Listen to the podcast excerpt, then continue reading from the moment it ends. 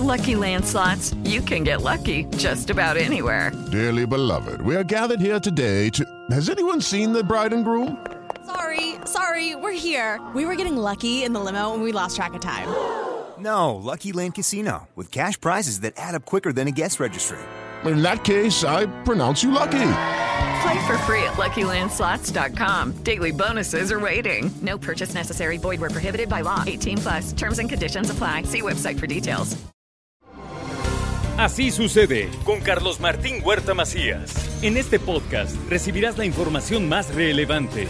Un servicio de Asir Noticias. Como todos los jueves, escuchamos con mucho gusto la colaboración de Rocío González Galván. ¿Cómo estás, mi querida Rocío? Muy buenos días.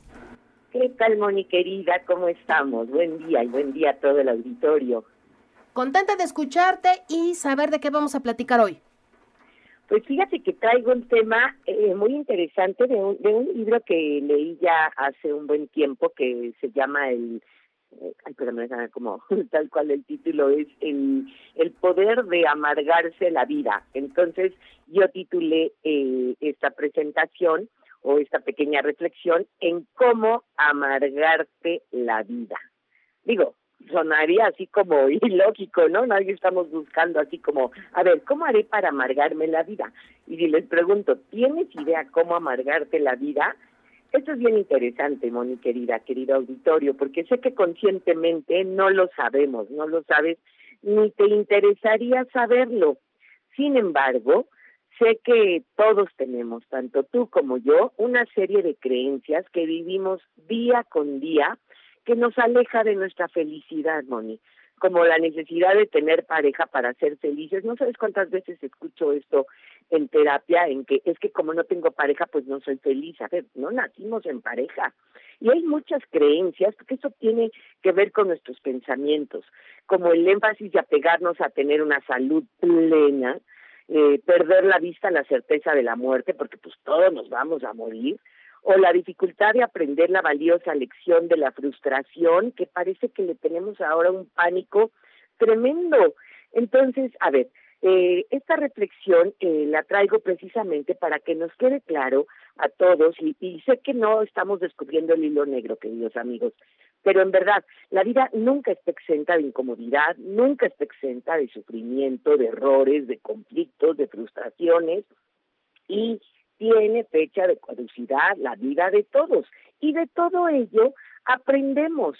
Entonces, ¿de qué depende que haya personas que se viven siendo víctimas, angustiados tremendamente, amargándose la vida día a día, en vez de aprender a lidiar y a manejar una serie de cosas que finalmente la vida nos trae en abundancia, además de muchas otras cosas que la hacen maravillosa. ¿Qué es diferente, Moni, querido auditorio? ¿Por qué hay algunas personas que en verdad dicen, esta persona nació con estrella y esta persona nació estrellada? Es que él tiene buena suerte. Es que no, nosotros los Jiménez no, no somos así. Y entonces hacemos una serie o vivimos una serie de creencias que hace que nos amarguemos día con día. Mire, lo que yo hago en terapia es simplemente y, y bueno, dentro de la simpleza, lo que hago es acompañar a la gente a que aprenda a vivir mejor. Pues no nos deprimimos con lo que nos pasa, sino lo que decimos y creamos con lo que nos pasa. Es decir, lo que les quiero decir es que una persona se deprime con sus propios pensamientos, pues influye su conducta y sus emociones. Y lo más, o sea, la clave más importante de este tema, querido auditorio, es que tu salud emocional depende de lo que te dices. Te pongo un ejemplo de lo más bobo, así. Hoy, voltea a la ventana donde estés y checa lo primero que dices. Híjola, qué bonito día, qué ruido hace, eh, qué, este, qué sueño tengo, o wow, un día más en el paraíso. Entonces de ahí depende mi salud emocional. Y es que en verdad, cada vez acumulamos eh, más bienes, más comodidades, creyendo lo que nos dicen eh, muchas situaciones, muchos medios, que esto me va a traer la felicidad. Una vez que gane más dinero, ya que los hijos salgan de la escuela, ahora con tanta graduación, bueno, ya la libramos de sexto de primaria, tercero de secundaria, tercero de prepa, y entonces estamos esperando que nos vaya mejor en diferentes áreas, ya que me divorcie, ya que los hijos crezcan, ya que mis papás eh, se vayan a tal centro, etcétera, etcétera. Y que nos quede claro que para estar bien solo necesitamos agua y la comida del día para sobrevivir. Entonces, si estamos bien anclados en lo que es importante en la vida, en verdad, en verdad, querido auditorio, no necesitamos mucho para estar bien. Y si verdaderamente quiere ser infeliz, pues quédense siendo víctimas de sus emociones. Miren, actualmente vivimos en el periodo de las mayores oportunidades. Y si nos comparamos con nuestros padres o abuelos, por ejemplo, vemos que transformamos nuestros deseos en necesidades con mucha facilidad y eso crea mayor tensión emocional. No sé si me estoy explicando en, esto que acabo de decir. Si vemos de verdad a nuestros papás, a nuestros abuelos, y decían, pues vivo así, con lo que tengo, y bien que mal, con que no me falte la quincena, etcétera, etcétera. Y ahora nos pensamos más emocionalmente porque ya tengo el celular que compré hace un año y ya salió el número 8, 9, 10, 11, ya no sé ni en cuál vayan. Pero en verdad, esto me genera mucha, mucha tensión y me da una debilidad emocional que, claro, cualquier cosa que nos suceda es terrible y se va expandiendo a lo largo de toda nuestra vida. Por eso me enfermo y encima que me está yendo mal y que no tengo trabajo, además se me descompone la lavadora y la licuadora y además ya me pusieron el cuerno. Es decir, yo mismo voy creando siendo el dueño de mi mente. Entonces, solo necesitamos amar lo que tenemos en nuestras manos. Fíjense, la cantidad de oportunidades que tenemos ahora, nada más te la pongo hoy. ¿Cómo lo transformas desde tu cerebro en cargas pesadas o en alegría? Esto es lo que tengo. ¿Y cómo está mi carga psicológica o mis exigencias? Todos necesitamos comer para vivir, ¿no es cierto? A ver, y ahora decimos, deseo comer, pero quiero comer acompañada, no sola. Pero además, deseo comer acompañada, no sola, y en un restaurante, y en un buen restaurante, en vez de en casa. Y mi deber y obligación es comer una vez a la semana fuera de casa. Con este pequeño ejemplo les estoy diciendo cómo vamos subiendo escalones de eh, que vamos haciendo obligación el que debería de vivir en tal lado y que mis hijos estuvieran en tal escuela y que yo usara tal ropa o trajera tal coche. Y en verdad hay muchas, muchas personas, o podría yo decir el 95%, que en muchos momentos de nuestra vida tenemos tantas comodidades, abundancia, oportunidades, pero no estamos educados a nivel emocional para trabajar esta eh, autoexigencia. ¿Por qué? Porque estamos viendo, y en verdad esto se los digo en mi experiencia terapéutica, créanme, las sociedades más ricas son las que presentan más neurosis, más suicidios. Nos damos cuenta que darle importancia o demasiada importancia a la comodidad siempre nos hace infelices, ¿no, mi querido auditorio? La comodidad es uno de los grandes mitos o trampas de nuestro tiempo. Y entonces, los medios de comunicación, a través sobre todo de la publicidad, nos han inoculado la idea de que la clave de la felicidad es que estemos cómodos. ¿Y de qué depende esa comodidad? Si todo lo que estamos evaluando día con día y todo lo que nos pasa vemos si es bueno o es malo, ¿cómo calificamos lo que nos sucede día con día, aún ahorita, después de dos años de pandemia, como lo peor que nos ha pasado?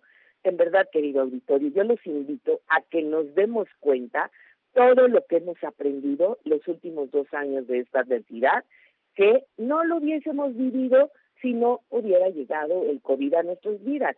No es que le dé la bienvenida, pero sí estoy segurísima que todas las personas que nos están escuchando pueden encontrar algo que aprendí y que me dejó esta experiencia del COVID. Desde un pequeñito que dice, qué padre que mis papitos no van a ir a trabajar, un adolescente que dicen, puedo dormir una hora más, y muchas cosas positivas que, que, que podemos darnos cuenta y que nos hemos convertido en mejores personas o hay personas que se han convertido en un saco de quejas constante.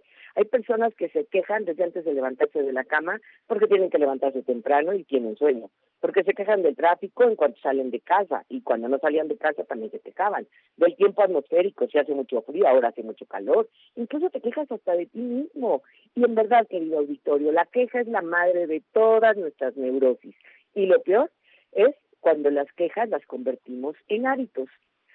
Tenemos que ser conscientes, querido auditorio, que de aquello de lo que nos quejamos, de verdad no es tan importante y tú, solo tú, puedes renunciar a ello, aunque yo sé que tu entorno a veces te condiciona y nos va de la patada. Y no necesariamente. En verdad es que hay una gran influencia social que nos comunica todas las creencias irracionales, pero en último extremo, quien se las cree y las hace suyas, somos todos y cada uno de nosotros. El dueño de la mente eres tú mismo. Y lo que sí es cierto es que hay un bombardeo de estas creencias irracionales y desde ahí nos vamos. Uno es como el pensar que necesito a mi lado alguien que me quiera mucho para ser feliz y entonces si tengo fracaso al no tener pareja, entonces de verdad me tiro, me tiro al piso sin saber qué hacer. O nos comparamos con gente que está peor que nosotros, que de verdad esto se hace muy seguido y créanme que es un ejercicio muy poco saludable. No saben cuánto escucho diariamente esto de, bueno, mal de muchos, consuelo de tontos. Sí, es verdad, pero mal de muchos y algunos son felices. Entonces la gente que está mal pero es feliz es una prueba muy importante para mí para ver que yo también puedo estar bien. Entonces, pensar en nuestra, nuestra propia muerte aún pues, también puede traer beneficios. ¿Por qué? Porque si todos nos vamos a morir, pues también nos damos cuenta de que no hay nada demasiado importante. Lo único que nos queda es relajarnos y disfrutar momento a momento de pequeñas cosas de la vida y saborear más el día al a día. Si eres padre de familia y me estás escuchando, madre de familia, por favor, papacitos, dejen que sus hijos se equivoquen, que sus hijos se frustren, que vivan la tolerancia a la frustración, que aprendan a reírse de sí mismos, aún de sus errores, que aprendan a aburrirse, nos da pánico cuando vemos al chamaquito acostado y ahorita que vienen vacaciones, es que estoy aburrido, no tengo nada que hacer, qué barbaridad, mira nada más, yo con menos juguetes podía hacer mil cosas, etcétera, etcétera. Entonces, querido auditorio, para ir terminando, la clave de la fortaleza emocional es que cambiemos nuestros pensamientos que tenemos acerca de todo lo que vivo.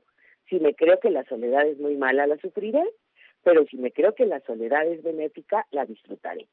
Nadie, nadie, nadie puede hacerte feliz o infeliz sin tu consentimiento.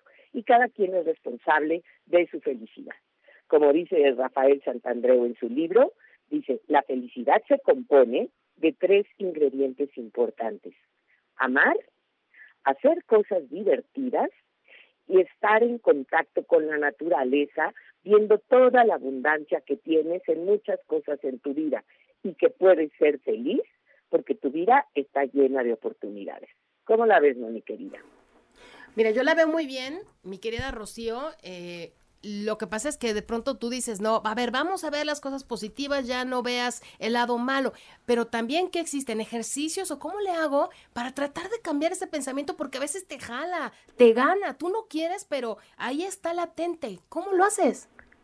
Sí, totalmente, totalmente de acuerdo contigo. Y mira, hay una técnica que de una un tipo de terapia de terapia que se llama the work, porque bueno está en inglés, este es el trabajo que lo, lo creó una autora norteamericana eh, que se llama Winnie Cathy.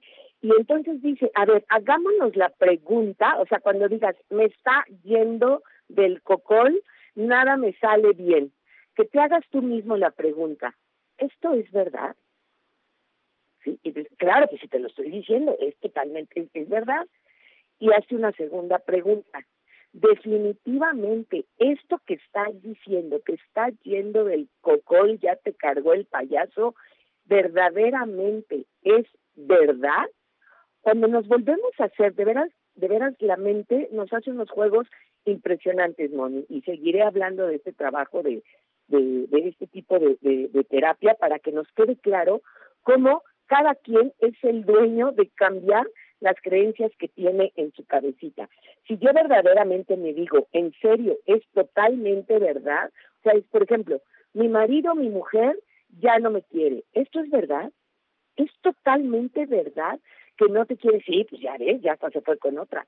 A ver, cambia el mi marido no me quiere, vamos a cambiarlo por yo no quiero a mi marido. O por eh, mi marido me quiere. Y si empiezo a hacer ese tipo de juegos, que digo, que no es un juego, pero es trabajar con nuestra mente, me empiezo a dar cuenta, Moni, que todo es relativo de acuerdo a la verdad que yo me creo.